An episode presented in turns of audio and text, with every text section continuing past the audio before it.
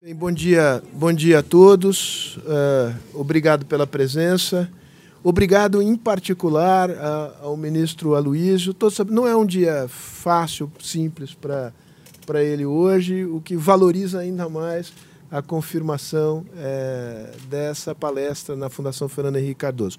Sem maiores delongas, bom, queria agradecer também aqui a diretor da Fundação Fernando Henrique Cardoso, Fernando Lotenberg, membro é, do Conselho Curador, é, doutor José, e, sem maiores delongas, passar a palavra é, ao ministro Aloysio Nunes Ferreira. Aloysio. Obrigado, Sérgio. Muito obrigado, meus amigos. Agradeço muito o convite para participar dessa atividade do Instituto Fernando Henrique. Falei com o presidente agora há pouco. Ele está com uma voz tenebrosa de, de forte resfriado dizer que foi um vírus que ele contraiu na Europa. E ele seguramente conhece os perigos a que os vírus europeus expõem os, os descendentes de africanos, de modo que, mas ele está bem cuidado e deve retomar suas atividades logo. Mas realmente, Sérgio, hoje é um dia complicado para mim. Eu fui acordado às seis horas da manhã com pancadas eu ia dizer patadas, mas não é o caso, porque foram muito corteses depois, da Polícia Federal, que vinham cumprir um mandado de, um mandado de, de busca e apreensão expedido por uma juíza em Curitiba. Era o processo Lava Jato. É, e eles queriam aprender, buscar em minha casa alguns documentos e materiais que pudessem, de alguma maneira, me ligar a essa operação, que é uma operação tentacular. Eu me lembro de uma. Quando assumi o Ministério de Relações Exteriores, eu tive, tive logo no início uma reunião com o ministro do Exterior do Peru, onde havia repercussões da Lava Jato. Ele estava preocupado. Me disse, Luiz, me diga uma coisa, quando é que vai acabar a Lava Jato? Eu disse, nunca. E nunca mesmo, porque ela vai é, é uma história de xerazade. Eles vão tirando coisas para manter sempre a competência é, da, da vara da Justiça Federal de Curitiba. Mas, enfim, fizeram lá uma busca e apreensão. Eu não tive acesso aos autos desse inquérito. Eu já tive um inquérito relativo a contribuições de campanha, que foi encerrado depois de dois anos de investigação, sem que tivesse encontrado nada, nem sequer fundamentos para instalar o inquérito. E, mas agora recomeça. O, eu me lembro do do Graciliano Ramos, que, como todos sabem, passou preso um período da sua vida e depois de liberado, ele frequentemente tinha era chamado ao DOPS para prestar depoimento. Aí perguntaram a ele, Graciliano, por que isso? Ele disse, olha, quando você entra na mira dessa gente, qualquer greve de barbeiros vão buscar você na sua casa. Então, são eu tenho a consciência de que nas minhas campanhas eleitorais, eu e mais ninguém fui atrás de recursos, que era sempre uma complicação. O fim da contribuição de empresas a campanhas eleitorais gerou outros tipos de laranjais, como nós estamos vendo na imprensa hoje.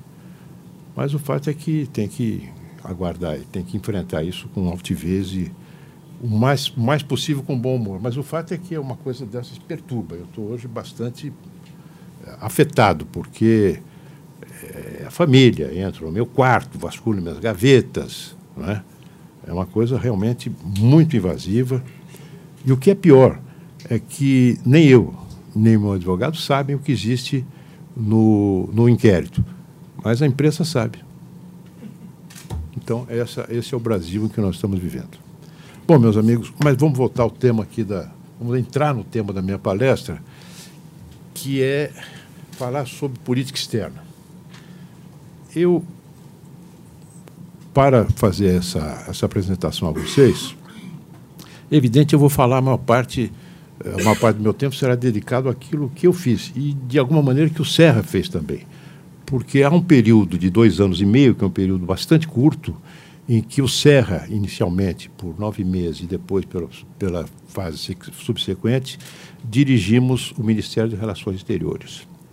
Então eu vou falar sobre as circunstâncias em que, em que nós assumimos, eh, os desafios que nós tivemos que enfrentar, circunstâncias externas e internas, os desafios que nós tivemos que enfrentar e, se possível, abrir alguma perspectiva de futuro. Eu quero dizer a vocês que eu não sou, como vocês sabem, eu não sou um diplomata, não sou um pesquisador de, escola de, história diplomática, há outros que poderiam traçar um quadro conceitual de uma maneira mais é, precisa do que eu. De modo que vou, a, minha, a minha intervenção será grande parte voltada para o relato de fatos. Né? É, porque eu procurei, na minha gestão, me apegar aos fatos, à la verità effettuale delle cose, como diria o Maquiavel. Né? É, nós buscamos, na nossa gestão, minha e do Serra, desatrelar o mais possível a política externa de uma linha político-partidária ou de uma orientação ideológica. Isso correspondia a uma concepção que eu tenho, e que o Serra tem também, do, do, do papel da política externa no, na política nacional. É, a política externa, na nossa opinião, especialmente num país que tem uma identidade internacional bastante consolidada, e esse tema, isto foi objeto de um brilhantíssimo artigo, como sempre, do Celso Laffer ontem no, no Estado de São Paulo. É, o quadro conceitual está traçado ali. Nós não, vamos, não, não quisemos inventar a roda. Não é? O quadro conceitual está traçado ali, uma tradição diplomática que garante um certo um reconhecimento de uma certa ideia de um país que nós somos, ideia dos nossos interlocutores externos e também dos atores internos. É, eu, quando ministro, quando presidente da Comissão de Relações Exteriores e membro da Comissão de Exterior, Relações Exteriores do, do Senado, é, sempre constatei que, em, em grande parte dos temas da política externa, menos aqueles que tinham repercussão imediata sobre a política interna, havia uma grande convergência de opiniões, de pontos de vista, mesmo com os meus adversários mais extremados. E e também porque a política externa brasileira, diferentemente de muitas outras, ela tem um balizamento que é um balizamento constitucional. Se nós abrirmos a Constituição brasileira e vamos verificar logo ali no, no, no artigo 4 se eu não me engano, todo o balizamento das linhas que devem ser adotadas pelos, pela, pela política externa.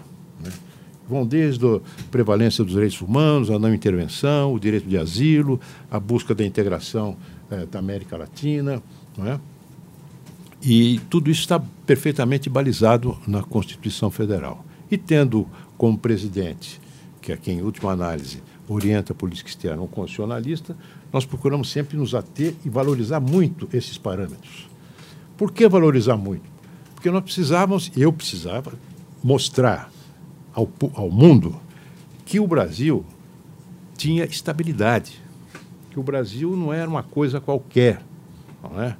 É, sobretudo num contexto em que de grande polarização interna que transbordava para a, o exterior via conexões que especialmente o pessoal do PT tinha com a imprensa, com a academia, com meios políticos da Europa, dos Estados Unidos.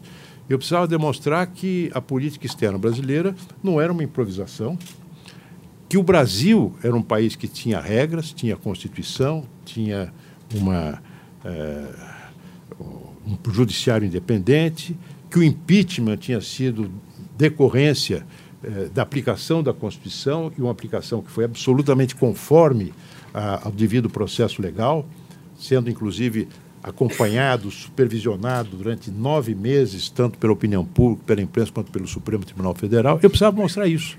Né? Então, sempre enfatizei que há um elemento de continuidade da política externa brasileira.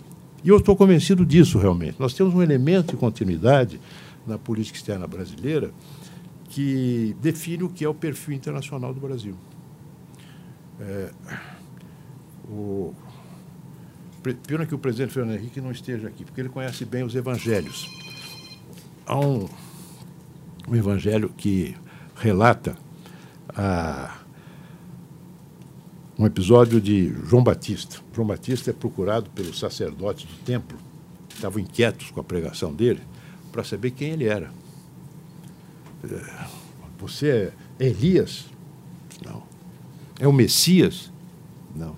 Quem você é? Eu sou a voz que clama no deserto. Vieira relata esse episódio e diz o seguinte: o homem é suas ações e mais nada. Não é? Então, nas ações da política externa brasileira, independentemente da maneira como se valor, que as diferentes correntes da política brasileira interna valora, elas têm uma, uma sequência que pode ser, pelo menos no curto prazo, médio prazo, buscada a partir da, do início da política externa independente, formulada pelo Afonso Arinos, e que teve como executor no primeiro grande episódio em que ela é testada em Santiago Dantas, na conferência de Ponta del Este, quando se discutiu a expulsão da Venezuela, da, desculpe, me antecipando aos fatos de Cuba do sistema interamericano. Né? A partir de lá, com um intervalo é, notável que ocorre no governo Castelo Branco, em que se retoma um alinhamento é, quase que incondicional com os Estados Unidos, né, que foi expresso pelo ministro de Relações Exteriores da época, o Juraci Magalhães, que dizia: olha, o que é bom para os Estados Unidos é bom para o Brasil. Frase que ecoa ainda hoje. O, o, com exceção desse período, nós tivemos a afirmação de que o Brasil. Quem é o Brasil? Quando perguntaram ao Brasil, como perguntaram ao João Batista. É um país que tem atributos importantes para ser um ator regional e, e internacional, pelo nosso território, nossa população, a nossa cultura, o nosso caráter multiétnico. É? Temos possibilidade de conexões com todos os continentes, temos algum tipo de relação com todos, seja antigas, seja atuais, o que evidentemente, não recomenda você ter uma política unilateral, seja sul-sul, seja norte-norte. Recomenda uma política universal. Nós somos um país que valoriza o direito internacional.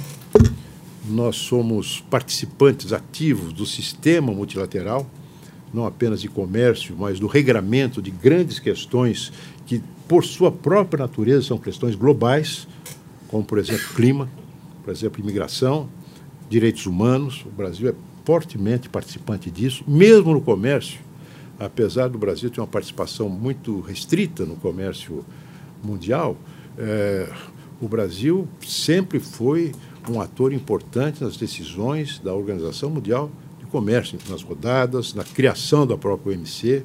E mesmo agora, o Brasil está coordenando um grupo de trabalho que vai tratar de apresentar propostas de reformulação do, do órgão de apelação da OMC.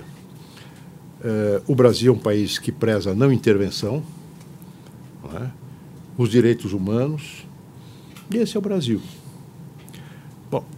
Então nós buscamos, na nossa atuação, corresponder àquilo que o Brasil é. Aquilo que o Brasil é.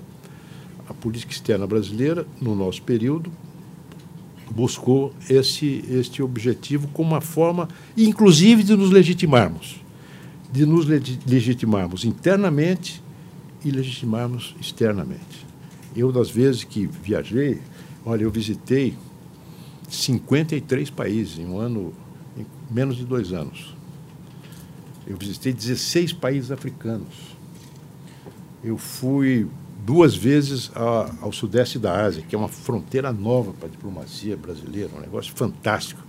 A relação de comércio, o movimento comercial do Brasil com, com a Tailândia é o maior movimento comercial do Brasil com o Paraguai. E sem fazer nada, só empresários. Né? É, fui várias vezes, fui três vezes à China, enfim, ao Japão. E, portanto, sem falar dos nossos vizinhos aqui da América do Sul. E, portanto, nós procuramos fazer uma política universal, buscando oportunidades em todos os cantos e todas as vezes reafirmando o que é o Brasil, especialmente durante a campanha eleitoral e mesmo depois da eleição. Bolsonaro eleito, é? É, eu tive uma reunião em Ottawa com a ministra de Relações Exteriores do Canadá, que olha, como é que é isso? Fascismo. Disse, não é fascismo. É um cara de direita, mas não é fascismo. Aliás, curioso que na campanha, nessa campanha, eh, se falou muito em, em fascismo e comunismo, que é um negócio de louco, né? Fascismo e comunismo, é um anacronismo total. Tanto que agora quer até reeditar a UDN para poder lutar contra o comunismo. Viram isso no jornal?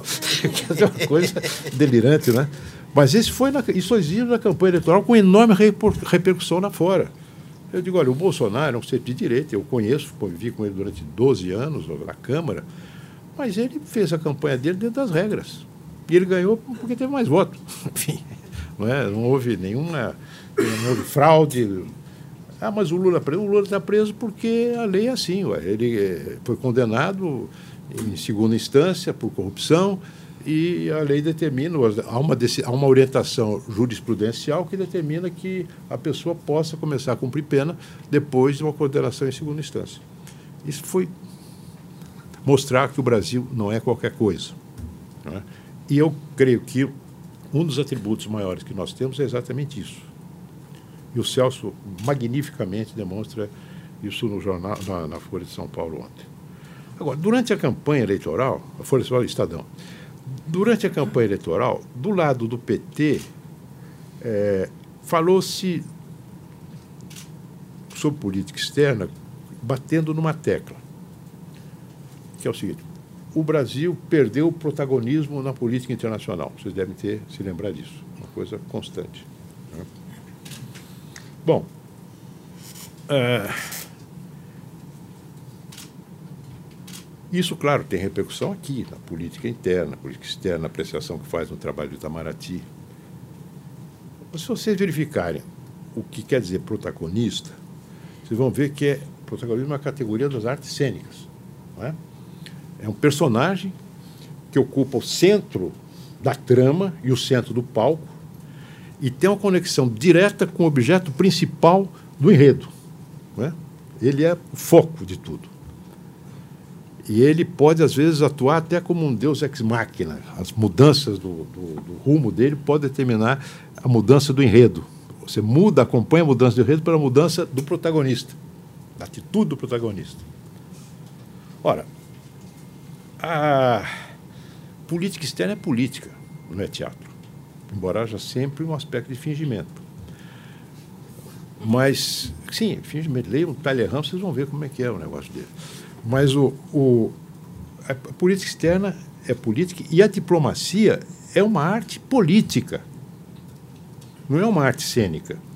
E na diplomacia, muitas vezes, é importante você manter discrição.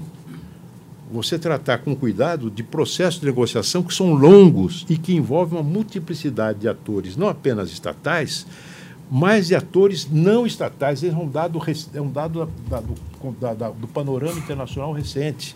Você não tem somente estados na política externa, você tem organizações não governamentais, você tem empresas, você tem até crime organizado atuando na, na esfera internacional. Então a descrição é muito importante. É? Eu nunca botei tweet sobre o meu trabalho, jamais. É? É... E mais, eu peguei aqui um, nesse livro do Lampreia. O Lampreia faz um, um relato do, do acordo nuclear entre o Brasil, Turquia e Irã. Lembram disso? Declaração de Teherã, em que o Brasil, quando o Brasil se arvorou em resolver o problema da, da, da programa nuclear, iraniano. O Brasil buscou ser, junto com a Turquia, é, convencer os iranianos a, a deixar guardado uma parte do urânio não enriquecido e depois receber um urânio enriquecido para, apenas para fins pacíficos. Quer dizer, bom, enquanto isso, os americanos estavam apertando o Irã com as sanções econômicas. Né? E só terminaram depois do acordo que fizeram, em que participaram seis países, que são os países que têm assento no Conselho de Segurança. Bom, então, o que diz o. Mas o Brasil quis resolver isso. Lula disse, vamos lá, vamos resolver isso. Tem até uma foto maravilhosa do Lula levantando a mão na homenagem. É, está é, aqui. Bom, e assim como quis resolver também o conflito Israel-Palestina. O que diz o, o nosso Lampreia, ele cita o Hélio Gaspari, aquelas cartas fictícias do Hélio Gaspari, é uma carta do Getúlio Vargas para Dilma Rousseff. Diz o seguinte a carta: Quando nos metemos a buscar um papel maior que a nossa importância internacional, invariavelmente acabamos dificultando a defesa dos nossos verdadeiros interesses. É, e foi o que aconteceu. O Brasil pagou um enorme mico né, história, né, levando, inclusive, ao descrédito a nossa diplomacia. A seriedade com que nós abordamos problemas dessa natureza. Porque, claro, nós não tínhamos e não temos um excedente de poder para regularizar, para é, regrar ou assumir compromissos com o Irã no qual ele pudesse acreditar. Obviamente. Né? O Irã estava apenas querendo ganhar tempo nessa negociação para adiar a aplicação das sanções norte-americanas. Coisa que a Hillary Clinton, na primeira conversa que teve com, com o Celso Amorim, disse: Ó, oh, Celso, esquece, nós vamos apertar. Não é por aí que vocês estão fazendo. Né? Bom, então esse é um problema. Você não querer. O, o, o, o, Joaquim Nabuco diz o seguinte: não se pode querer ser grande dando pulos. A verdadeira grandeza consiste em sê-lo. Então, nós temos, claro, condições de atuar, e muito bem, como já atuamos, em questões do nosso entorno. Nós temos influência para isso. Como foi no tempo do governo Fernando Henrique, a mediação do Fernando Henrique no conflito entre Peru e Equador. Uma coisa extraordinária. Não é? É, nós temos atributos para isso. É, nós temos atributos para influenciar um tema como imigração porque não apenas nós temos uma legislação muito avançada, tanto quanto em imigração quanto em refúgio, no refúgio tempo do Fernando Henrique, é? É, nós temos uma sociedade multiétnica, nós não temos um problema de imigração no Brasil, nós temos um milhão de imigrantes no Brasil e três milhões de brasileiros que imigraram. É? Então nós temos credencial para falar sobre isso. É, nós temos credencial para falar sobre o clima, o Brasil é uma potência climática. Nós temos uma matriz energética sustentável, nós temos uma agricultura que se desenvolveu eh, sem maior, com, preservando em grande parte as zonas, as zonas, que, as áreas que vão ser preservadas.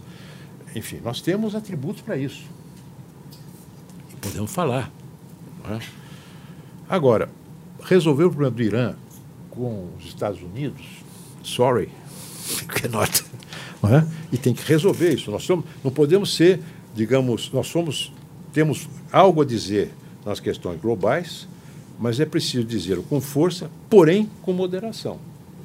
Não querendo, como diria o Antônio Carlos Magalhães, se aparecer exageradamente. Bom, então essa, isto foi algo que eu tive que, nós tivemos que enfrentar, falta de protagonismo. É, Agora, no meu, quando o meu assessor, meu sucessor, que foi meu assessor, tomou posse, ele disse o seguinte. Deixa eu achar aqui o que Ernesto falou. A política externa, externa brasileira, isso foi na, na cerimônia de transmissão do cargo, em que eu transmiti o meu cargo a ele a política externa brasileira esteve presa fora do Brasil. O que é fora do Brasil? As instituições globais. O, o assessor diplomático do presidente Bolsonaro, Felipe Martins. Martins, que é um rapaz que tentou entrar em Itamaraty e levou bomba. Né? E se apresenta como filósofo. Não sei se quer professor de filosofia. Tem professor de filosofia que se apresenta como filósofo. A gente conhece, conhece vários. Né? Então, filósofo. Não é mas ele, professor de filosofia, ele diz o seguinte, que o Itamaraty é uma sucursal da ONU no Brasil. Então, diz o, Ernesto, a política externa brasileira estava presa fora do Brasil, seguramente ecoando essa concepção. O presidente Bolsonaro está libertando o Brasil por meio da verdade. Nós vamos prometer Nós vamos libertar o Itamaraty com o presidente Bolsonaro, que ele coloca no discurso como uh, alguém que Deus mandou para se eleger presidente, sob a influência também de que Deus mandou um outro personagem, que é o Olavo de Carvalho, ele cita isso no discurso. Uh, o presidente prometeu que faríamos. O Itamaraty não pode achar que não faz parte do Brasil. Nós fazemos parte e voltaremos a fazer parte. A partir de hoje, o Itamaraty regressa ao seio da pátria amada. Esse foi um discurso do meu sucessor. Que, diga-se de passagem, trabalhou comigo. Né? Ele era diretor do Departamento da América do Norte. E foi, fez um trabalho muito bom, muito discreto, muito competente, dedicado ao trabalho. Tanto é que a promoção dele foi sugerida por mim ao presidente Temer. É, e nunca fez nenhum tipo de crítica, sempre muito correto, tranquilo. Mas essa é uma visão que ele traz de, e que vai além dele. É uma coisa mais geral. Né? Característica do clima ideológico de certos setores da, da opinião pública brasileira, da sociedade brasileira e também do mundo. Está ecoando, trazendo para o Brasil alguns problemas que não são nossos. Imigração, por exemplo. Nós não temos problema de imigração. Você pega os últimos presidentes, você Bolsonaro, Temer, Rousseff, o Serra era italiano, eu sou neto de italiano, casado com turca. Mas o fato é que, é que isso não é um problema nosso. Nós temos 3 milhões de brasileiros vivendo fora do Brasil e muitas vezes em condições difíceis. Nós vimos o episódio das crianças nos Estados Unidos, não é? Então é, é do nosso interesse, evidentemente, tratar desse problema de maneira civilizada, com valores humanísticos, de modo não apenas a corresponder à, nossa tradição brasileira de acolhida, como também defender o interesse dos nossos compatriotas que estão vivendo fora do Brasil. Então, durante a tramitação, eu fui, houve manifestações em frente à minha casa, de gente dizendo nós estamos abrindo as portas do Brasil para. Eles fizeram até a conta, um milhão de terroristas palestinos já no primeiro ano. Então, essa coisa está presente. É a importação de um problema que não é nosso. Problema que afeta, pode afetar países europeus, não é? Você tem uma presença muito grande da imigração que cria problemas de convivência, cultural, o que seja. Isso repercussão na política interna e tal. Nos Estados Unidos, pode ser também. No Brasil, não tem nenhuma relevância. Não é? Mas isso é uma. Nós importamos determinada. Há uma corrente de pensamento que importa problemas que vêm de fora. É? Que cria, trazendo para nós problemas por simplesmente mimetismo ou macaquice. O compartilhamento, pior, não é macaquice é compartilhamento de certos valores. De valores que estão muito disseminados e que compõem um panorama internacional onde não tivemos que agir. Que é um panorama internacional em que a globalização mostrou limites, o pensamento liberal e a ação liberal, eh, especialmente em relação a bancos, sistema financeiro, levou à crise de 2008. Eh, um sistema onde, de uma, um, um, uma mudança no, na forma de produzir, de comercializar, que acabou por é, levar, destruir atividades produtivas, gerar, é, quebrar, gerar desempregos em muitos setores das economias. Né? É isso. Isso gera uma enorme inconformidade em relação à globalização e que é vista como algo que é controlado de fora, controlado por organizações é, multinacionais, é? É, todas elas submetidas ao, ao Jorge Soros, Soros e ao comunismo. É uma coisa inacreditável. Vocês leem isso, é, é é o Soros com o comunismo, né? que comanda todo esse sistema. Deve ter um comitê central da globalização, dessa turma se reúne e tal. Né? Mas há essa, é, existe essa visão. É, isso gera. É, é, é, são problemas que ocorrem, que estão ocorrendo. A reação a isso foi, foi a, a vontade de resolver as questões internacionais no grito. Mas para isso é, é, preciso ter força e ter poder, como Trump tem os Estados Unidos têm. Ou o ressurgimento de nacionalismo, de xenofobia, né, que alimentam correntes políticas de extrema-direita, que contestam é, construções internacionais é, que pareciam consolidadas, como é o caso da Europa. Né? Isso afeta o Brasil também, porque nós estamos hoje conectados com isso, com tudo. Né?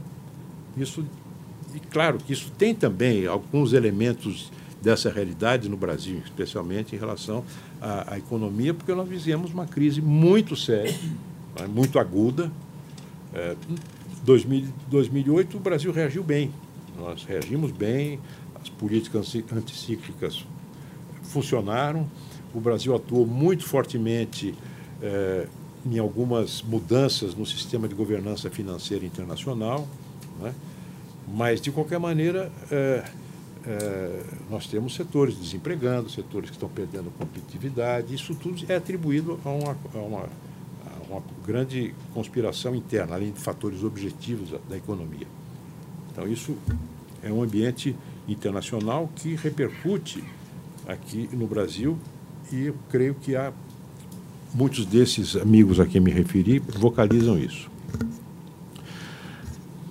Uh, esse foi uma, essa foi um, um, uma situação que nós tivemos que enfrentar uh, no, no, ambiente internacional, além de toda a campanha contra a institucionalidade do Brasil, né, a repercussão desse tipo de ideologia sobre a política brasileira e e também outro tema que foi um grande, que é um grande desafio, continua sendo, que é a reconfiguração do sistema de poder no mundo. Né? Todos achavam que depois do fim da Guerra Fria você teria uma ordem unipolar, os Estados Unidos mandando em tudo, e todo mundo tendo que se arrumar. E a gente está vendo que não é assim. a ordem é multipolar, é conflitiva, e, sobretudo, a partir do momento em que há uma tentativa de recentralização dessa ordem. Eu me refiro especialmente ao conflito Estados Unidos e China e uma volta da força bruta, da, do hard power, né? exercício do hard, desabrido do hard power, hard power vide a União Soviética, a Rússia na Ucrânia. Então, esse é um mundo em que nós trabalhamos fazendo política. O Brasil não estava bem, obviamente. Você tem que estar bem para poder fazer, ter uma boa presença no mundo. O Brasil não estava bem. Nós saímos de uma crise gravíssima, uma, uma crise que teve repercussões fiscais eh, dramáticas. essa repercussão fiscal atingiu o Itamaraty, os meios materiais da nossa atuação. Vejam, a nossa despesa do Itamaraty, 80% é denominada em, denominada em dólar. E quando o dólar passa de 3 para 3,70 e o orçamento é fixo, isso cria enorme dificuldade. Fora um passivo que tinha sido acumulado durante a gestão da Dilma, em que nós chegamos a ter vexame de não poder pagar conta de luz, eh, pagar aluguel, etc. Então, isso afetou a nossa capacidade de funcionamento afetou algumas políticas que são muito importantes para nós, para o Brasil, para o nosso soft power, especialmente em relação à América Central e à África, as políticas de cooperação, onde com muito pouco dinheiro você faz muita coisa boa. Não é? Só que precisa de algum dinheiro. e o dinheiro era curtíssimo. Mas mesmo assim, eh, nós conseguimos fazer muitos programas importantes na área de cooperação especialmente na África. Mas essa é uma, uma circunstância interna em que nós estávamos bastante vulneráveis. Foi preciso um esforço enorme para recuperar, para dar, eh, recuperar a saúde financeira do Ministério. Isso começou com Serra, acertando as contas com os nossos organismos internacionais, onde nós estávamos ameaçados de passar vergonha, perder direito a voto na ONU. Né? É, acertamos o passivo e ficamos administrando o dia a dia com o planejamento. É, fizemos uma coisa importantíssima para a vida do diplomata, que são atualizarmos as chamadas promoções e remoções. Nós fizemos 1.040 1.400 remoções. Você tira um diplomata aqui e põe ali, de um, um posto para outro, do exterior para a Secretaria de Estado, Secretaria de Estado para o exterior, que para a vida do diplomata é absolutamente fundamental para a multiplicação das suas experiências, para a formação da diplomacia brasileira, atualização da formação. Nós fizemos 1.400 é, é, remoções e mais de 100 promoções, sem nenhuma, mas rigorosamente nenhuma interferência de fora do Itamaraty. E aí eu tenho que agradecer muito ao tema. Nenhum diplomata foi de, promovido porque foi houve pedido de senador, de diplomata, de governador, de ministro do Supremo. Foi uma coisa feita com base em avaliações internas eh, das chefias, que nem sempre são isentas, obviamente, mas que, eh, eh, especialmente o fato de eu não ser diplomata nem o CRC, nós podemos tocar isso com a maior tranquilidade e sempre dizendo: olha, meu amigo, você quer promoção? Você já pediu promoção no ministro, da, da, no comandante do Exército, de alguém passar de, de, de major para coronel, para general? Não. Então aqui também é a mesma coisa. Não vai. E fizemos isso muito bem. E não fizemos caixas, caças bruxas. Tudo aquilo que foi feito, foi feito buscando reparar algumas injustiças. É? Alguns diplomatas que tomaram geladeira, anos de geladeira, por não estarem afinados com os governos do PT e que foram retomaram a sua, a sua vida funcional normal, mas nunca procuramos saber o que, que você fez no governo. Por uma razão muito simples. É porque o diplomata é um, é um agente do Estado que serve o Estado sob diferentes governos. Eu sou procurador de Estado, aposentado, é verdade. Eu entrei na Procuradoria no governo do Maluf, nem por isso eu sou malufista. Quer dizer, você tem a sequência da, da vida funcional. Isso foi feito bastante, de uma maneira bastante isenta. Agora, se você disser o que, que você fez, o que, que nós fizemos, é, há sempre o risco da autoindulgência. Né? Você tem uma, uma, uma tentativa de, de embelezar aquilo que, que você faz. Né? E aí o, o padre Vieira diz assim, quando os homens te, te testemunham sobre si, eles mentem duas vezes. Mentem primeiro a si, depois a nós. Mas esse é o padre Vieira, o terceiro sermão da, sermão da terceira dominga da, da quaresma. Primeiro a si, depois a nós. Mas eu procuro fazer algo que possa ser auditado. Né? Quando eu falei do número de viagens que eu fiz, está lá. Os contatos que fiz, está lá. É, procuramos, claro, em primeiro lugar, dar uma olhada no nosso entorno, porque sempre foi a âncora da política externa brasileira, desde o tempo do Barão do Rio Branco. Você está bem aqui com a sua vizinhança, é? para depois começar a, a, a, se meter a balão no resto do mundo. E as coisas estavam bastante complicadas aqui, especialmente em razão eh, do problema da Venezuela, que gerou uma enorme, um enorme estresse político entre os países da região, levou à paralisia de um organismo como o Unasul, como o CELAC, que acabaram paralisados. Não é? e, e também o Mercosul, que é uma plataforma importante de inserção da economia brasileira no mundo, da economia da região no mundo, o Mercosul paralisado por causa da relação entre, por causa da concepção da Dilma e da, e da, e da, e da como é a outra? Cristina. Da Cristina, Cristina Kirchner. Kirchner? Eles fizeram Mercosul da, da, da, igualdade, tudo bem, ótimo. Mercosul disso, Mercosul daquilo, Mercosul da cultura. Só faltou ter Mercosul de, de, de concurso de Miss. Mas tratar daquilo que interessava, que os pilares fundamentais do Mercosul, que é a integração, que é a democracia, que é a estabilidade, segurança, nada. Então, nós buscamos, trabalhamos para tirar o Mercosul da paralisia em que ele estava. E conseguimos mexer muita coisa. Havia, nós levantamos, a Argentina e nós aqui, é, cerca de 90 barreiras ao livre comércio, que teoricamente deveria existir. Dessas 90, nós conseguimos eliminar 70 ainda sobra um problema grave, que é o setor automobilístico que está fora do Mercosul. Né?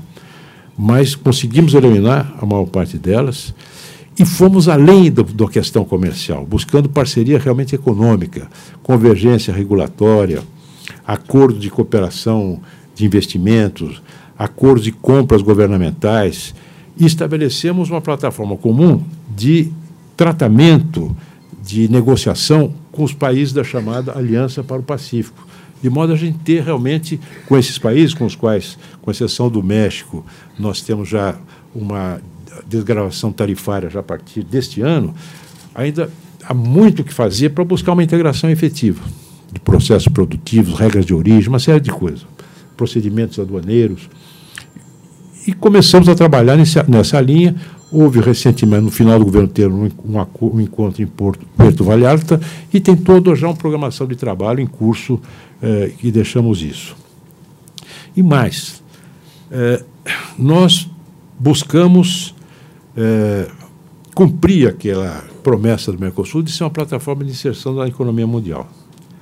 Pegamos um acordo com a União Europeia, que começou, a negociação começou em 2000, 2009, se eu não me engano, ou mais, antes até. E estava parada. Na verdade, ela teve espasmos, foi, não foi, foi, não foi.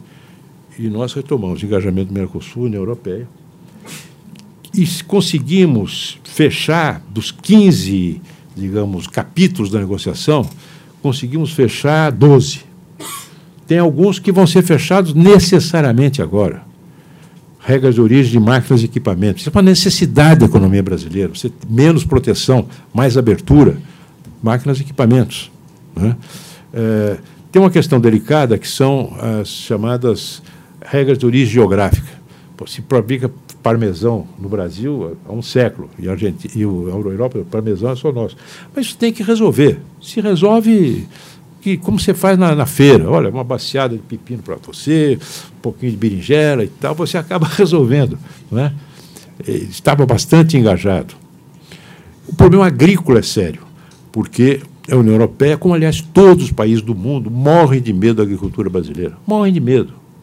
Porque nós somos muito produtivos, nós somos. A agricultura é forte.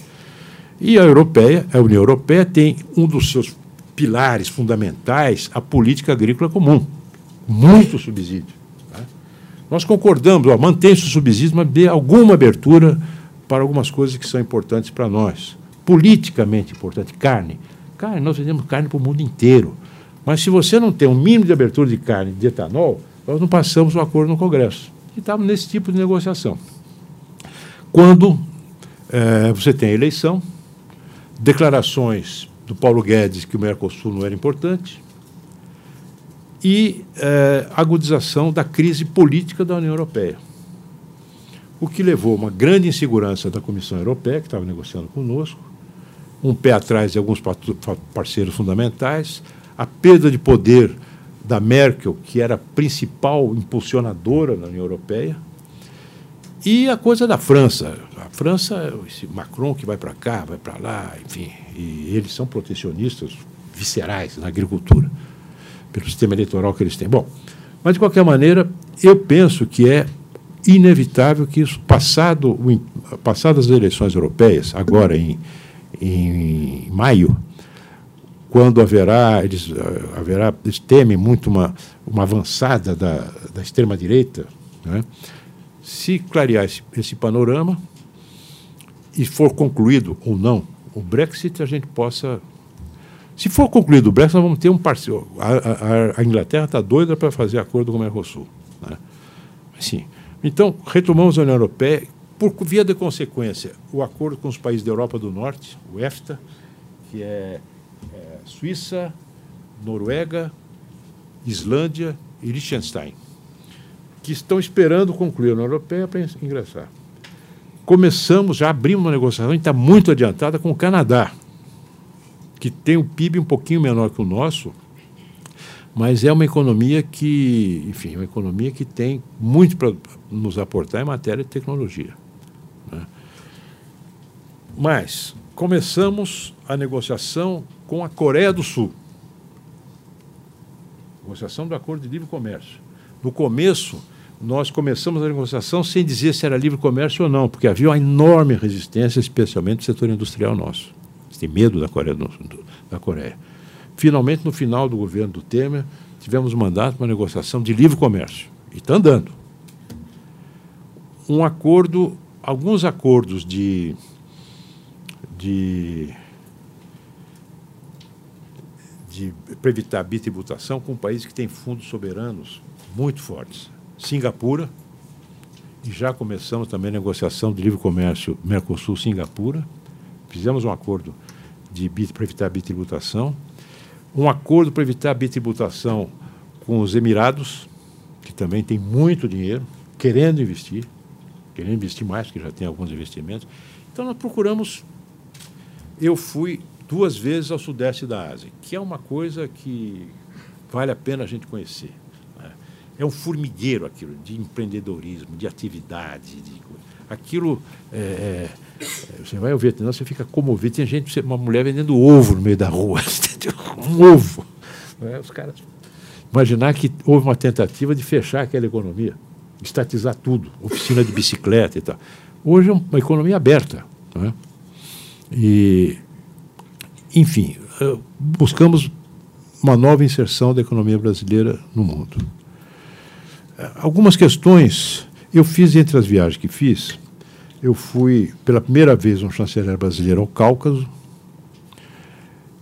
Fiz na companhia agradabilíssima, agradabilíssima, esclarecedora, fraterna, de um advogado de São Paulo chamado Fernando Lutemberg.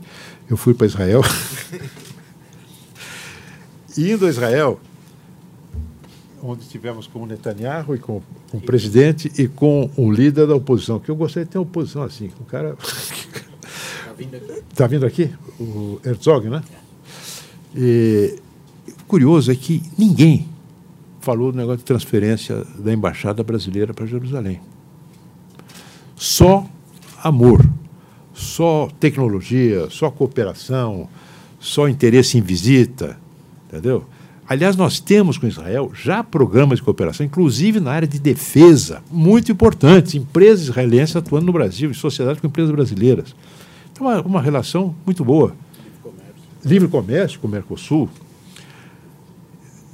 fui também a, a Ramallah encontrar com Mahmoud Abbas. Fui a, ao Líbano, onde estive com o primeiro-ministro e com o ministro do exterior, com o presidente da República. E, e fui à, à Jordânia, tipo, com o rei e com o ministro do exterior. Uma coisa muito boa, porque as pessoas compreendem a posição brasileira. É algo que está. Quando eu falei da importância de você ter uma identidade consolidada, é que você não tem que explicar sabe, é assim, o Brasil é assim, o Brasil vai continuar assim, e está bom para nós, está bom para o Brasil. Entendeu? Então, esse é um, é um fato que eu queria ressaltar, é, que mostra a importância de você não trazer para dentro da política externa problemas que não são nossos e obsessões ideológicas que não podem contaminar a política externa. Eu me lembro quando eu estava no exílio, o Jango começou, a, surgiu a ideia do Jango voltar para o Brasil. E o Jango sempre ia à França cuidar, quando eu estava exilado, cuidar da saúde, visitar o cardiologista e fazer outras coisas. Mas, enfim, mas nada, nada fazia coisas é, folgazãs. Mas o. Eu sempre fazia questão, acompanhado do Luiz Hildebrand e outros exilados, fazemos a corte ao, ao Jango. Era o nosso presidente exilado. Vamos lá. E ele entusiasmado com a ideia de voltar para o Brasil. Tinha recebido sinais do Golbery, não sei o quê, queria voltar. Olha, vou lá reorganizar o PTB. Tem um PTB purinho, me lembro da expressão dele. E aí, uma reunião com os exilados, ele queria ouvir nossa opinião. E um dos nossos companheiros, que você conhece, Silvio Bandi, disse: Bom, pô, presidente, eu queria fazer uma intervenção a respeito eh, da situação da, da luta de classes no Brasil hoje. E como é que essas relações entre as classes repercutem no sistema jurídico também e tal. Aí o João disse assim, espera aí, companheiro, eu vim aqui para discutir política, não vim discutir ideologia. Entendeu? Eu quero discutir política. E política, especialmente numa sociedade democrática, em quando você defende, defende os interesses do país, que esse é um dogma do Itamaraty, sabendo que os interesses do país são diversificados. Não é uma. Nós temos um país plural, felizmente. Então você tem que buscar algo que harmonize e não que gere conflitos, porque uma política externa conflituosa perde efetividade, perde eficácia. Não é? É, por isso é que ela não pode ser ideológica, como em alguns momentos foi. Eu não diria que foi durante todo o governo do PT. Eu seria injusto se dissesse isso. Mas em alguns momentos foi, especialmente um certo anti-americanismo ginasiano presente em muitas das atitudes do, do especialmente do ministro Celso Amorim e do entorno mais próximo dele. Mas a política desenvolvida especialmente pelo Lula foi uma política muito afinada, coordenada, muito na continuidade da tradição política brasileira. Ao falar em ideologia, eu não poderia deixar de falar o tema da Venezuela, porque, ah, como vocês sabem, há determinados conflitos internacionais que têm conexão imediata com conflitos políticos internos. Imediata. Durante a Guerra Fria foi assim. Né? A Guerra Fria era óbvio isso. É, hoje, não tem mais sentido nesse mundo multipolar, nessa confusão dos diabos, você falar em conflito leste-oeste. Não tem. Re, re, reavivam isso agora, mas isso não tem mais a menor cabimento. Mas o fato é que nós temos aqui a, a situação da Venezuela, com, re, com repercussão na política interna. Nós temos partidos políticos que são alinhados aliados à Venezuela, mas PT e PSOL, que agora começa a crescer, é? É, e também a imprensa, etc. Agora, como é que foi a nossa postura em relação à Venezuela? Para nós, o problema da Venezuela é um problema que gera instabilidade na América do Sul, na nossa vizinhança. E é uma coisa que nós não queremos. Itamaraty não quer, os militares não querem, quem se preocupa com defesa não quer a tensão da Venezuela com a Guiana, por exemplo, a respeito da disputa em torno de um, de um campo petrolífero desse equibo, é uma coisa muito grave. Nós tivemos incidentes na fronteira da Venezuela com a Colômbia que faltou muito pouco e tiveram muito próximo de um conflito real. Tropas venezuelanas atravessando a fronteira, fincando a, a, a bandeira do lado da Colômbia. Né? Nós temos uma fronteira de 2.200 quilômetros com a Venezuela. Nós temos uma fronteira porosa, eh, nós temos cerca de 50 mil brasileiros vivendo lá. Então a instabilidade preocupa também do ponto de vista consular dos brasileiros. Né? E a Venezuela, ela, ela, é, é, ela é, nós, nós dependemos da Venezuela, dependemos até muito recentemente para o fornecimento de energia elétrica para o estado de Roraima, muitos refugiados chegando né, na fronteira norte. Enfim, é uma situação preocupante, uma crise econômica que se agrava cada dia, que, na nossa opinião, tinha, tem como raiz a crise política. É claro que eles cometeram erros, você tem o problema da pressão norte-americana, especialmente agora que se agravou. Antes não era, não. Agora sim. Mas antes os americanos compravam petróleo ali à vontade. Mas o fato é que. E continuam comprando. Mas o fato é que esse era um problema preocupante. A nossa preocupação era tratar da Venezuela nos marcos do direito internacional. O Brasil se meteu a acompanhar os Estados Unidos numa intervenção na República Dominicana é, em 65, não é? Me lembro até que eu saí, eu tinha a tarefa de pichar. Na época eu usava piche, não era spray. Os muros assim. Imperialistas yankees, tirem as patas da República Dominicana. Essa era a tarefa minha com o grupo pichar. Eu recebi aquilo e falei, escuta, espera um pouquinho.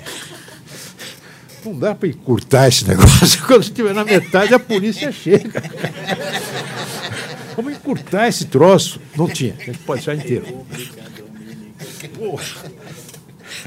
O que, que eu estava Bom, tivemos essa experiência gato escaldado, mas nós queríamos tratar aquilo de acordo com a, a, a, as regras da, do direito internacional.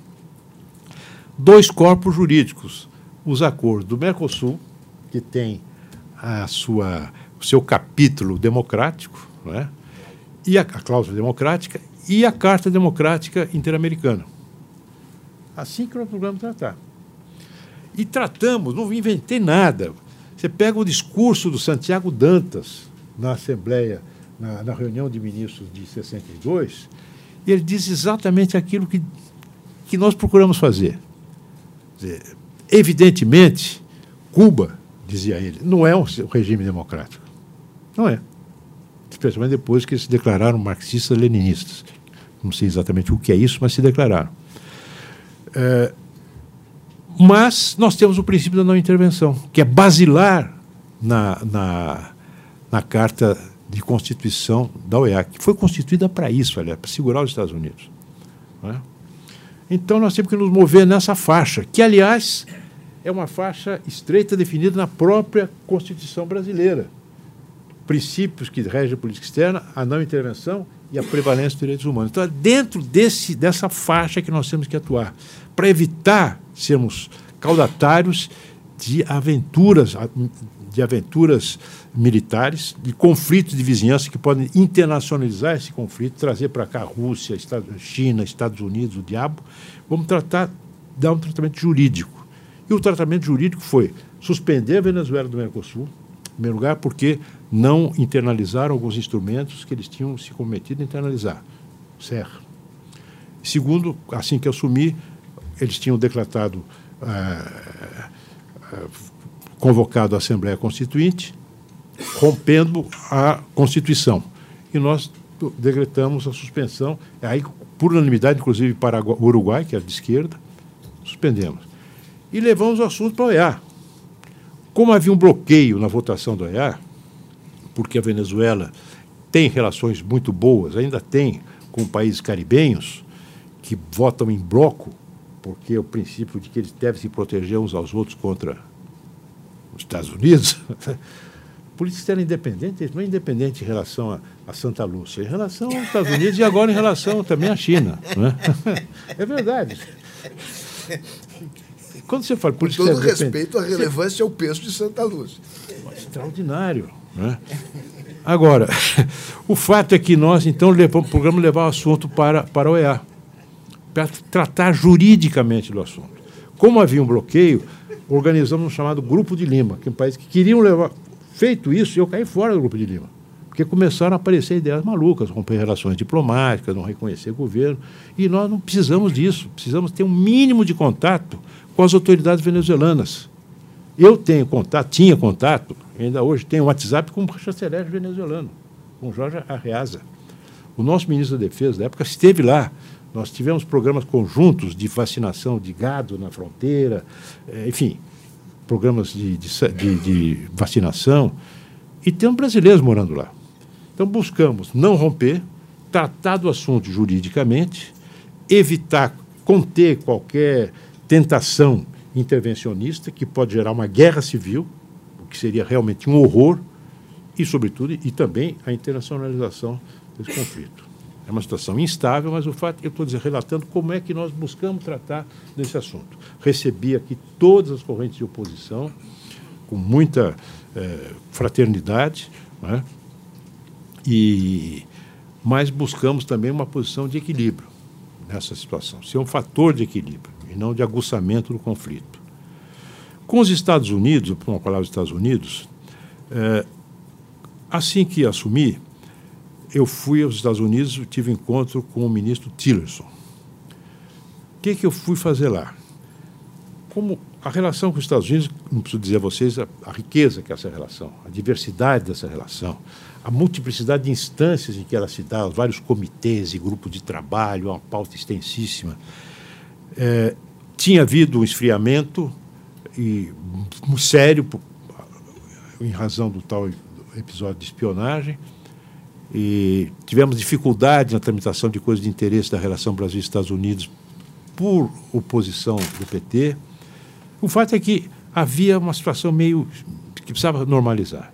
E nós fizemos o seguinte: o Sérgio Amaral, nosso embaixador, nós levantamos uma agenda de 10 pontos. 10 pontos, como diz o chinês, ganha-ganha, win-win, de interesse dos dois governos e do setor privado, nosso e deles que vão desde convergência regulatória em alguns setores importantes para o nosso comércio, até a retomada do acordo de salvaguardas tecnológicas para usar, para poder utilizar comercialmente à base de Alcântara.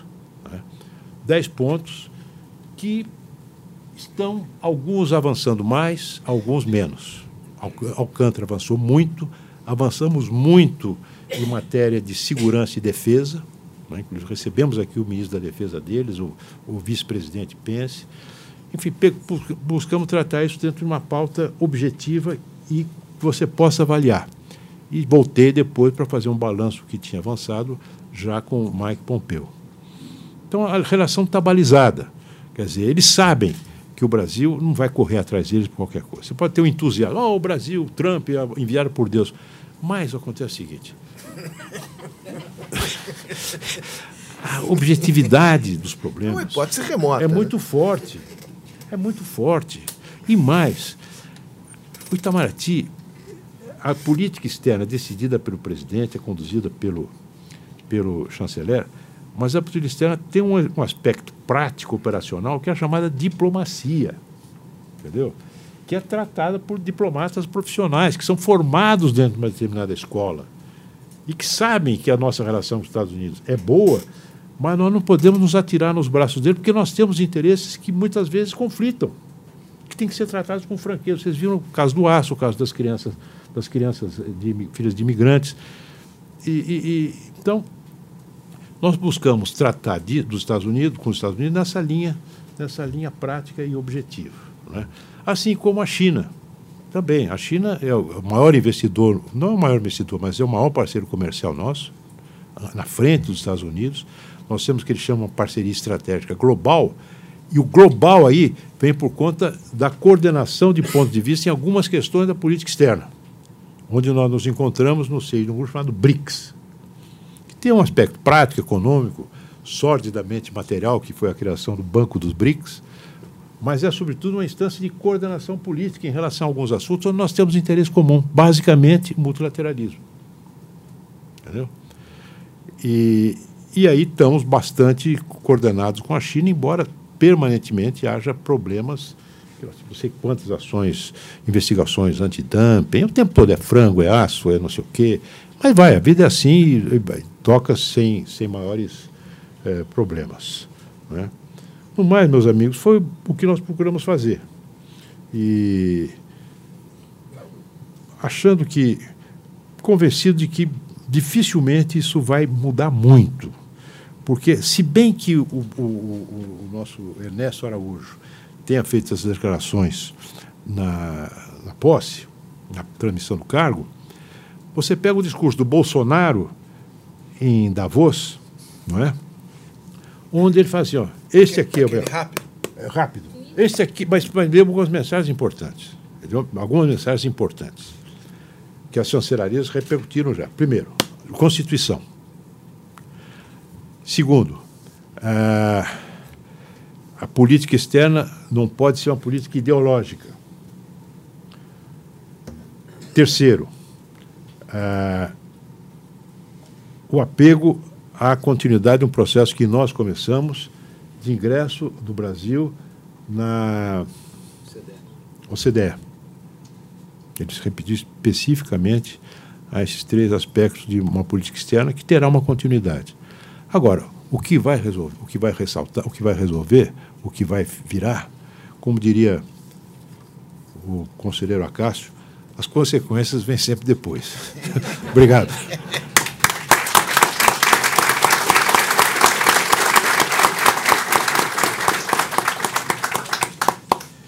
Luiz, muito obrigado pela excelente exposição. É, como de praxe aqui, eu vou abrir perguntas para a plateia. Há muitas pessoas.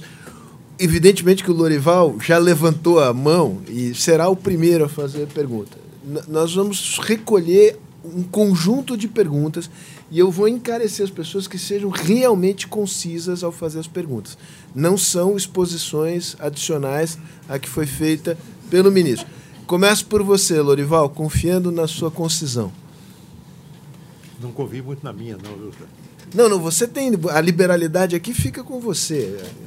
Eu já sugeri ao presidente Fernando Henrique para instalar aqui um dispositivo que eu considero muito importante para essa circunstância, que é um alçapão. Quer dizer, quando a pessoa excede o tempo, você aperta Puxa. o botão, você. É. Cada um fará a sua avaliação, autoavaliação de risco nesse caso. O Hamas usa esse, mas não em Ramallah, na faixa de Gaza. é, a Venezuela está num outro momento agora, né? Tá ligado, com o Guaidó como presidente interino e toda essa tática de forçar a entrada da ajuda humanitária, dizer que aviões entrarão no espaço aéreo venezuelano. É um momento diferente, independentemente, ou talvez por alguma influência da mudança de governo no Brasil, é difícil medir difícil. até que ponto, né? Mas como você acha que o, o governo brasileiro deveria agir nesse novo momento? Né? Nós estamos armando ali um centro de armazenamento em Pacaraima, né? os militares estão mobilizados, eles devem, deveriam entrar nessa, nessa ideia de forçar a entrada da ajuda humanitária, o próprio reconhecimento Guaidó, como é que o senhor vê tudo isso? Muito bem. Vamos, vamos não, claro. A Luiz, claro, Guaidó é Venezuela. Roberto. Boa tarde. Bom dia? É, me apresento Roberto Teixeira da Costa. Meus últimos 60 anos, 30 foram dedicados às relações internacionais seja na Constituição do SEM, do Foro Iberoamérica, The American Dialogue e, e assim. Uma coisa que me preocupou muito nessa minha militância na relação internacional é um certo distanciamento da elite brasileira dos temas de relações internacionais. O Brasil parece ter medo do mundo. Quer dizer, nós não queremos discutir temas internacionais. Quer dizer, e o nome aqui, não vou falar somente sobre comércio exterior, onde o Brasil, como você sabe, tem uma participação exígua. Eu estou preparando um trabalho, um estudo, já entrevistei várias pessoas, inclusive o Sérgio Falco, como explicar esse distanciamento do Brasil do cenário internacional. Por que, que o brasileiro, que representa a oitava, nona, décima economia do mundo, com 200 milhões de habitantes, não tem uma participação mais ativa no cenário internacional? Por que, que eu, militante dessas instituições, tive enorme dificuldade de motivar empresários a se interessar pelo cenário internacional? É só a questão da vastidão do nosso território como explicar isso? É uma deficiência da nossa elite? Perguntas aqui. Vamos, vamos. Aqui, tem uma pessoa aqui, rapidamente. Aqui, aqui. Bom, então vai sem microfone, fica mais fácil ainda.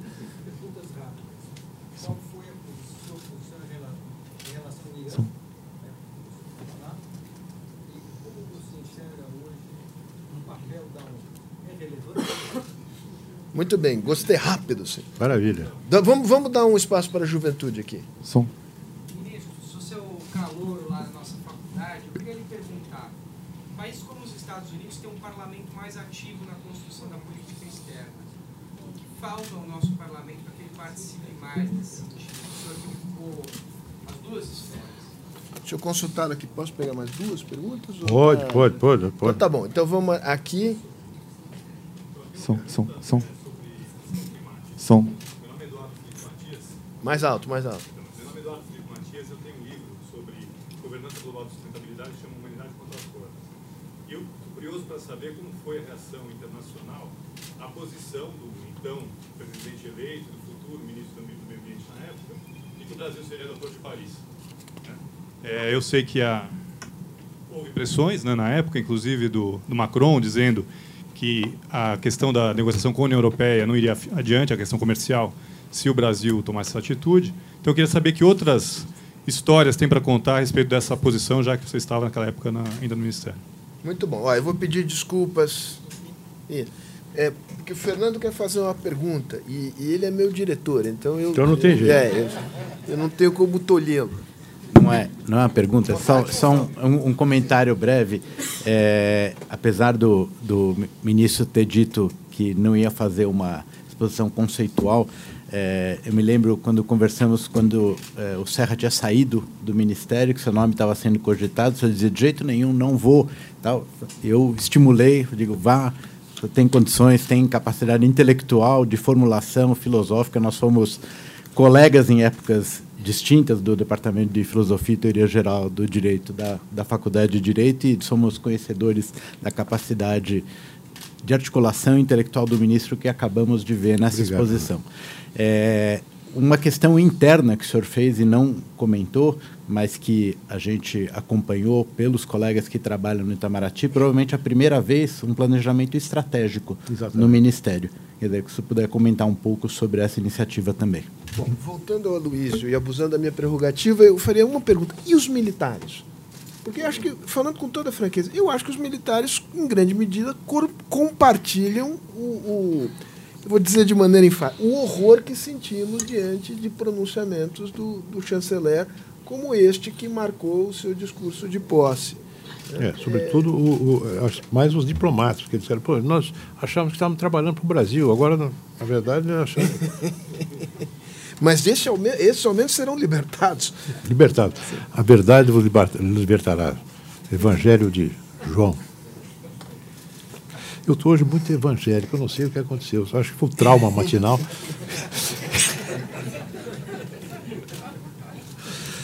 Bom, novos tempos. Vamos falar um pouquinho. Nações Unidas, eu vou apenas fazer uma citação, que está aqui nesse livro interessantíssimo. É, é uma coleção organizada ali pela Fundação Alexandre Guzmão, né, Itamaraty, sobre o pensamento diplomático brasileiro. Tem uma, uma citação aqui do ministro Celso, do, não Celso, Horácio Laffer, sobre as Nações Unidas. Veja que interessante. Tio tio do Celso. Ele, o, o, o, tema é armas nucleares. Assim, o desenvolvimento das armas nucleares fez com que a guerra deixasse de ser um instrumento alternativo da política. Face à inadmissibilidade de soluções bélicas, o mundo se acha confrontado com a necessidade de ajustar, por negociações, as diferenças que superam as nações. Único caminho em busca de solução de problemas do nosso tempo é a negociação permanente, o propósito de sempre negociar.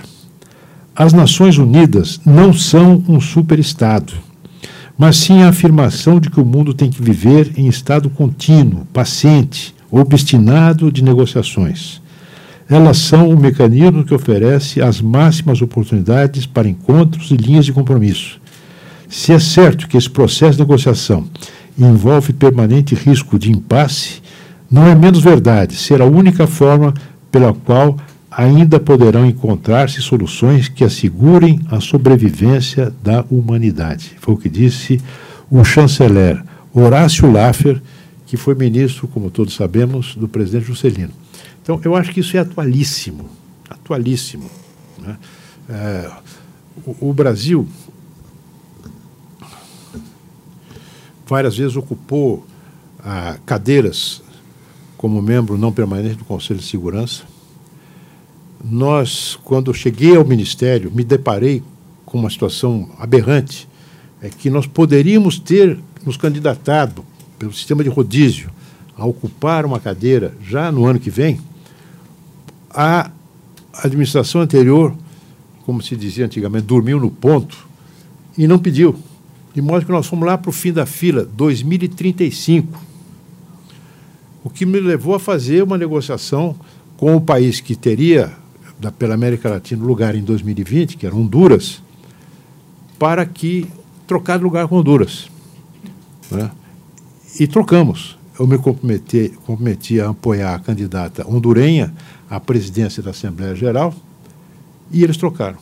Cumpri o acordo, perdemos a eleição não é a primeira que eu perco, mas perdemos a eleição, mas cumprimos o compromisso e vamos ocupar a cadeira de 2020. Então, a importância que a nossa diplomacia atribui às Nações Unidas, onde nós tratamos de temas muito importantes, onde nós somos, podemos influenciar a modelagem, digamos, da ordem internacional, a partir de valores e visões que são nossas. Já me referi a direitos humanos, referi a, a meio ambiente, paz. Foi nossa iniciativa, junto com o México, de promover uma, uma, um tratado que já foi firmado, mas que ainda precisa de mais ratificações, de abolição de armas nucleares, que é uma forma de manter esse tema sempre vivo. Não é? De modo que é, uma, é, uma, é um terreno onde, especialmente um Brasil, um país como o Brasil, que tem uma ambição e tem porte para ser um ator global, mas não tem os, poder, os, os atributos de poder, sobretudo poder bélico, imperial, que outros países têm, e dinheiro, Nós vivemos da mão para a boca. Quando está chegando a hora de ser expulso de volta, a gente paga. Não é? e, e, porque, dada a crise financeira que nós vivemos, o fato é que, para nós, é uma. Eu, essa, essa, esse texto que eu li para vocês do, do Horácio Laffer, é, eu ponho a mão sobre ele e juro como sobre uma Bíblia. Não é? Aliás, a propósito, o Celso pediu para dizer que não poderia vir, porque ele tinha aula, enfim, renovou no seu estilo os protestos de estima e admiração. E depois que souber que você citou o tio Horácio, realmente ele irá, irá à loucura.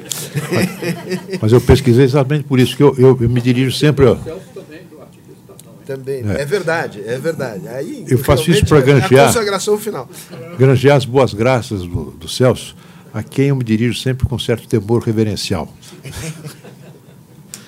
Bom, vamos seguir aqui as coisas. Irã.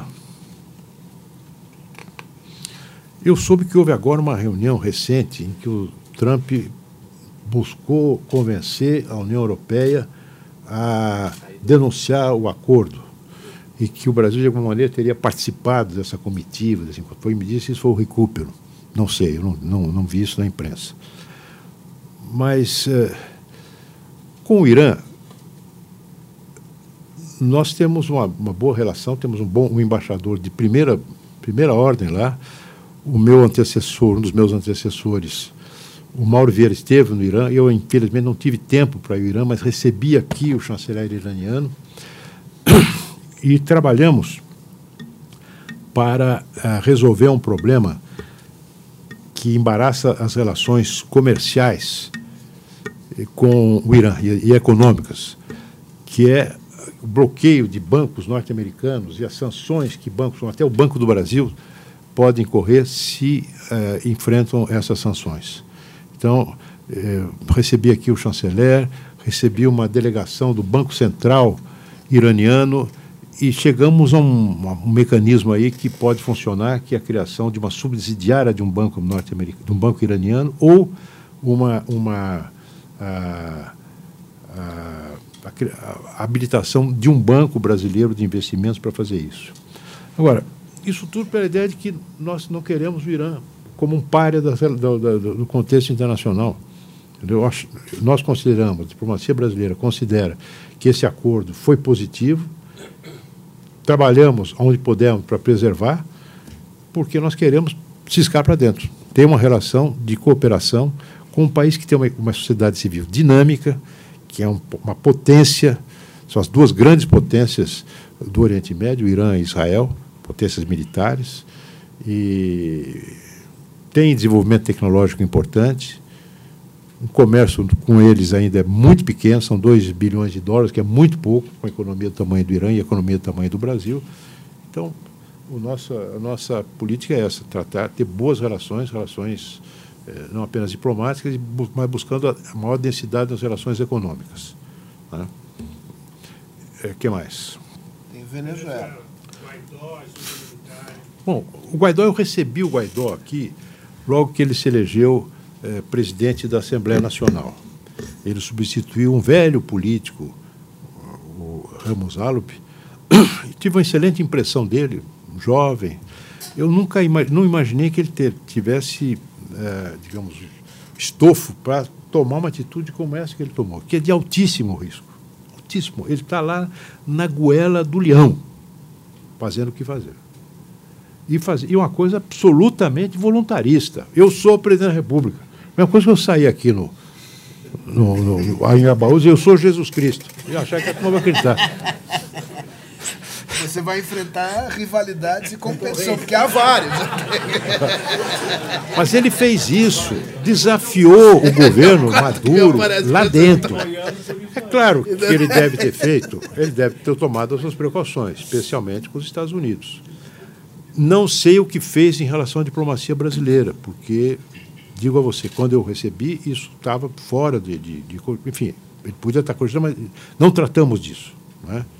É, mas eu acho que ele deve ter se acautelado com os Estados Unidos. É, os, os, os, militares brasileiros, é, eles têm uma, uma relação de camaradagem castrense com os militares venezuelanos.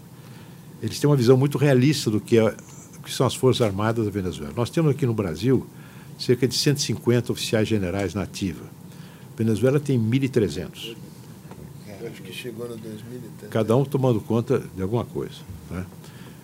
Mas é, era do nosso interesse estabelecer com a Venezuela, como nós estabelecemos com os, todos os nossos vizinhos, uma relação de cooperação na área da defesa e da segurança. Pela primeira vez foi criado no Itamaraty, na minha gestão, um departamento de defesa e segurança, uma interação muito grande com as Forças Armadas e com os órgãos policiais do Brasil.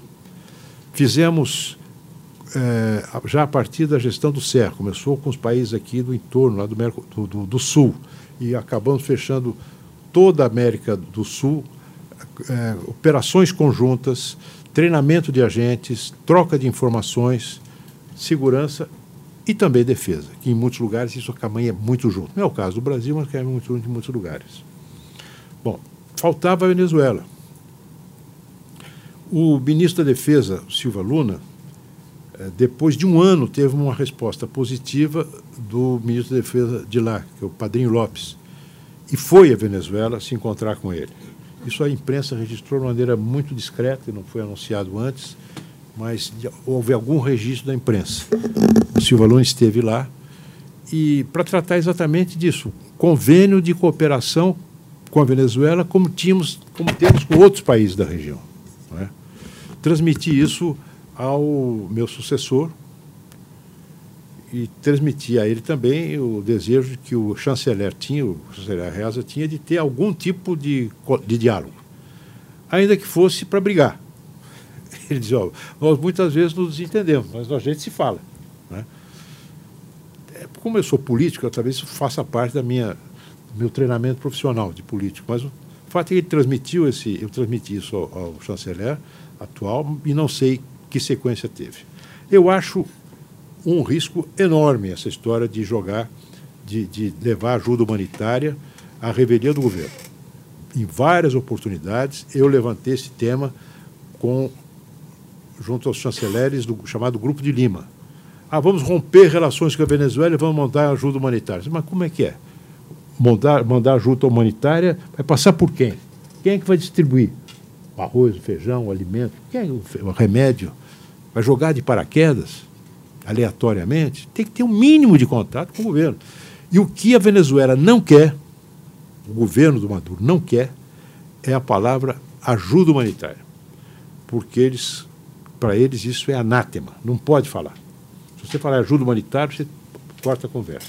Então tem que encontrar uma forma, cooperação, não sei o quê. Transmite isso ao, ao, ao, meu colega, ao meu sucessor, que era assim que nós estamos tratando de vários programas de cooperação, que na verdade eram programas de ajuda que nós fizemos. Não sei o que vai dar. Acho um risco muito grande. Quanto a reconhecer governo, nós não temos essa tradição no Brasil. Para nós, o governo é aquele que tem controle e exerce soberania sobre um território. Nós essa é uma posição bastante consolidada, até para evitar temos que sermos levados a reconhecer é, movimentos separatistas. Né? Nós já passamos, tivemos esse risco num passado ainda remoto. E num passado mais ou menos não tão remoto, nas vésperas do golpe. Né? Quando se temia, inclusive, que houvesse uma, uma conflagração que os Estados Unidos reconhecessem o governo de Minas Gerais, não sei o quê. Quem se lembra, quem viveu essa época, Seguramente acho que o Silvio Band só aqui se lembra disso, mais ninguém. E o Roberto também. Mas então essa é a posição que nós temos, é uma situação de fato. Nós não temos negócio de reconhecer governo. Isso não. Mas o Brasil reconheceu. O que eu estou dizendo é que nós não fizemos na época, nos, eh, nos, nos, digamos, nos limitando a reafirmar uma posição histórica que nos parecia mais prudente. Porque quando você reconhece um governo que não é o governo que de fato exerce, você tem um passo seguinte, que é, que é fechar, suspender relações diplomáticas, que é fechar fronteira, que não nos interessa. Não nos interessa, não interessa ao Brasil isso, pelas, pelas razões que eu já me, a que eu já me referi. Bom, o que mais? Por que, que o Brasil tem medo do mundo? Em algumas coisas, já, o, o, o, mundo tem medo do Brasil na agricultura, Roberto, seguramente. Você sabe disso. Os franceses. Né? É, o, a nossa participação no comércio internacional realmente é muito pequena. A nossa abertura para o mundo se dá, sobretudo, em investimentos. Né? Comércio, pouco, mas nós temos muitos investimentos estrangeiros aqui. É, inclusive, durante a crise grave agora, recente, felizmente não houve uma diminuição de investimentos estrangeiros aqui. Nós mantivemos né, investimentos diretos estrangeiros aqui durante esse período. Passou de 70 para 80 bilhões. Pois é. Entendeu? Passou, aumentou até. Então, a nossa, a nossa engrenagem com o mundo se dá por investimentos. Eu acho que o medo do comércio se dá pela conformação da, da, da, da, da economia brasileira, a maneira como ela se desenvolveu, em grande parte, à sombra do Estado. E a dificuldade que você tem, como diria o Guedes, de desmame. Agora, há mudanças nisso em curso. Né? Há mudanças em curso. Eu me lembro que a, a negociação com a, União, com a Coreia do Sul ela teve o apoio da CNI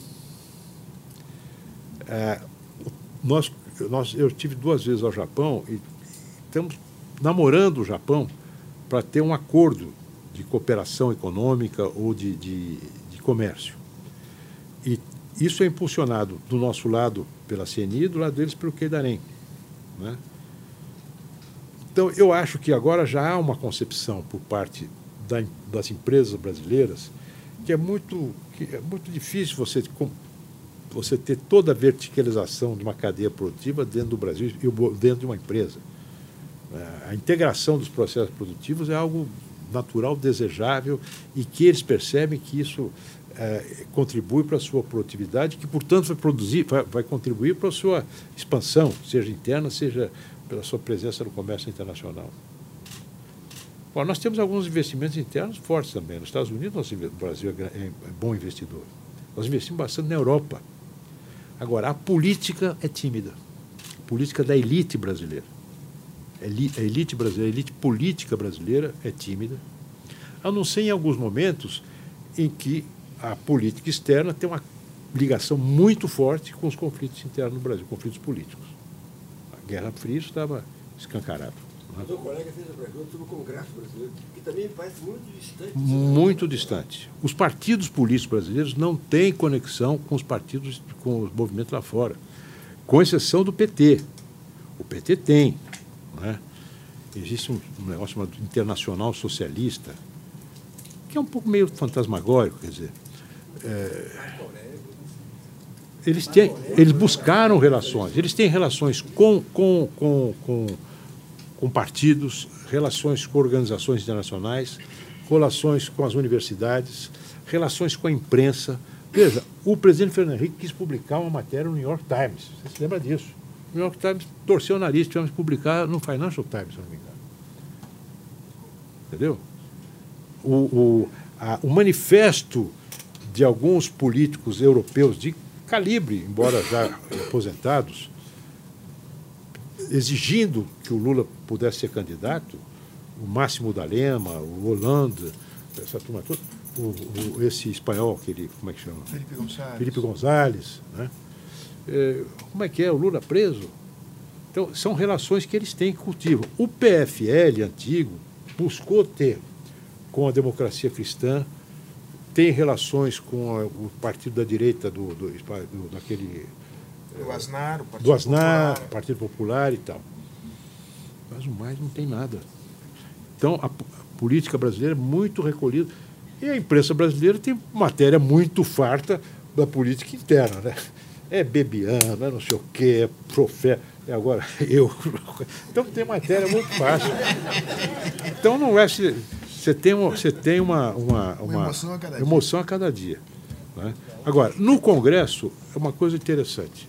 O Senado, é, onde eu vivi durante oito anos, tem uma conexão maior, até porque tem atribuição constitucional de, de examinar, de aprovar as indicações é, para postos diplomáticos. Né? E aí, já é, na presidência do meu antecessor, foi o Ferraço, e depois na minha, isso continua depois agora com o Collor, eh, nós passamos a pedir aos embaixadores que trouxessem ao conhecimento da comissão as instruções que tinham recebido. E alguns já não tem instrução nenhuma. Como instrução? Mesmo você que foi para a Bélgica, como é que é a instrução? "Ah, Ex-Bélgica, não tem instrução, é tocar a vida. Mas o fato é que existem, eh, agora começa a se discutir também isso no Senado. E há uma discussão bastante intensa e muito com participação de gente de todos os partidos. Se tem o Jorge Viana, tinha, uma pena o Jorge não se elegeu, mas tinha outros políticos do PT muito ativos, Ana Amélia, o Tasso, o Agripino, e havia uma, uma discussão forte. Mas ainda confio, você tem razão, Roberto, ainda é muito distante do que poderia ser e do que faz o americano.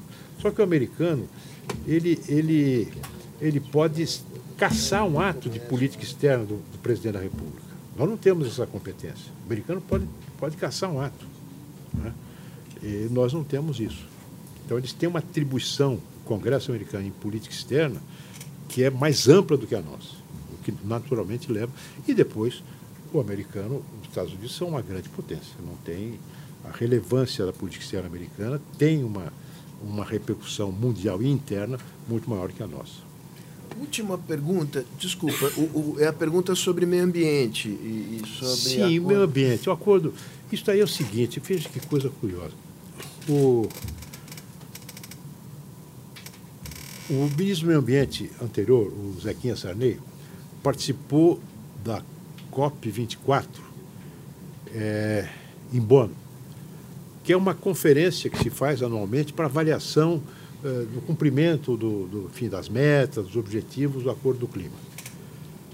E lá ele, mandatado pelo presidente, convidou os participantes para a COP 25, que seria aqui no Brasil. E nós começamos a preparar isso. E tinha um havia um problema financeiro, porque nós tínhamos um pouco de recurso orçamentário, se avaliava em coisa de 400 milhões, coisa dessa. tinha recurso orçamentário, não 100 milhões, tinha um recurso orçamentário, mas era preciso mobilizar um recurso no fundo do clima, que passava por uma certa negociação burocrática interna. Então, nós pusemos no orçamento uma parte do recurso e a outra parte nós complementaríamos em seguida. Assim, chegamos ao final do governo, eu me reuni com Ernesto Araújo, logo depois da indicação dele, e falei das coisas pendentes. E um, de, e um deles era esse, o Acordo do Clima. Nós não tínhamos diligenciado com mais vigor a complementação desse recurso, porque nós estávamos sujeitos a um veto da Venezuela. Era, a nossa candidatura tinha que passar pela aprovação do Grupo Latino-Americano, GRULAC, onde, a, onde as deliberações se dão por consenso. E a Venezuela, a Brasil não. Porque nós tínhamos vetado algumas candidaturas venezuelanas, óbvias, direitos humanos, não sei o que. Assim, não, não dá. e eles, então, retalharam com o negócio do clima. E aí foi toda uma conversa com o Jorge Arreaza para dizer, olha, enfim, resolveu levantar o veto, aprovar a indicação no Brasil, então eu precisava agora concretizar. Foi, a coisa estava nesse estágio quando me encontrei com o Araújo, com o Renato Araújo. E ele, então, compreendeu a importância, mas disse que precisava, obviamente, consultar o presidente Bolsonaro, que tinha falado algumas coisas absurdas, que ele é o negócio do triplo A, que não tem nada a ver, AAA, que é uma, uma ideia meio maluca de uma ONG colombiana, enfim. O, e aí ele voltou com a resposta, infelizmente, presidente não deu o sinal verde para continuar as tratativas, já está àquela altura teríamos que emendar a proposta orçamentária que estava no Congresso. E aí nós ficamos numa situação muito desagradável, porque era um grande evento. O Brasil tem todo o interesse tem credenciais para sediar esse evento, ter repercussão eh, até econômica né, para as nossas exportações, o que você quisesse, uma marca Brasil. Protagonismo. Protagonismo, exatamente. Aí nós somos protagonistas, é verdade, não somos coadjuvantes. E aí, então, aí veio o negócio de sair do Acordo de Paris, deu declarações imprudentes, depois parece que voltaram atrás. Voltaram não, publicamente, o ministro do Meio Ambiente, o Salles, eh, disse que não, vamos continuar no acordo e tal. Mas nós perdemos uma oportunidade e, sobretudo, levantamos uma lebre, uma desconfiança. né? Assim como o Pacto da Migração, que é uma coisa extraordinária. O Brasil foi participante de toda uma postura o, o, o- do, do um pacto por uma imigração segura e ordenada, entendeu? De imigração. Nós temos interesse, já me disse mais de uma vez, nós temos, nós somos um país de imigração também. E, e é um outro tema onde nós temos protagonismo, uma lei de imigração moderna, importante. Eu sou, aliás, o autor, modéstia à parte. E, bom, e aí eu fui a um, encontro em, Marrakech, onde se sacramentou. Eu acabo de descer da tribuna, onde eu fiz um discurso sobre a posição do Brasil, e eu recebo um tweet. Eu recebo não, não foi para mim, foi para a imprensa, de que o Brasil vai sair fora da. Eu ainda era o ministro. Uma coisa gravíssima. Eu tive a ponto de cancelar a transmissão de cargo e tal, porque eu fiquei muito injuriado, muito. E com razão, né? Convenhamos que é no mínimo uma descortesia. Podia esperar eu chegar no Brasil. Então, desci da tribuna, a imprensa atrás de mim. Então, o branco se virou no túmulo. se virou no túmulo. Agora, o, sobretudo o argumento é falso, porque nós não queremos estar sujeitos à legislação de outros países, mas não está sujeito. Assim como no clima e imigração, nós fazemos as nossas próprias regras, autonomia, autônomos. Não tem. É um acordo de cooperação numa área que necessariamente exige cooperação internacional por ser um fenômeno global. não é? Você não pode resolver imigração, que é um tema que pressupõe um país de onde o sai, por um país por onde a pessoa vai, e um país por onde a pessoa muitas vezes transita. Então tem que ter cooperação para tráfico de seres, combater tráfico de seres humanos e coisas do gênero. Mas, enfim, é a ideia de você importar pautas alheias, que não são nossas.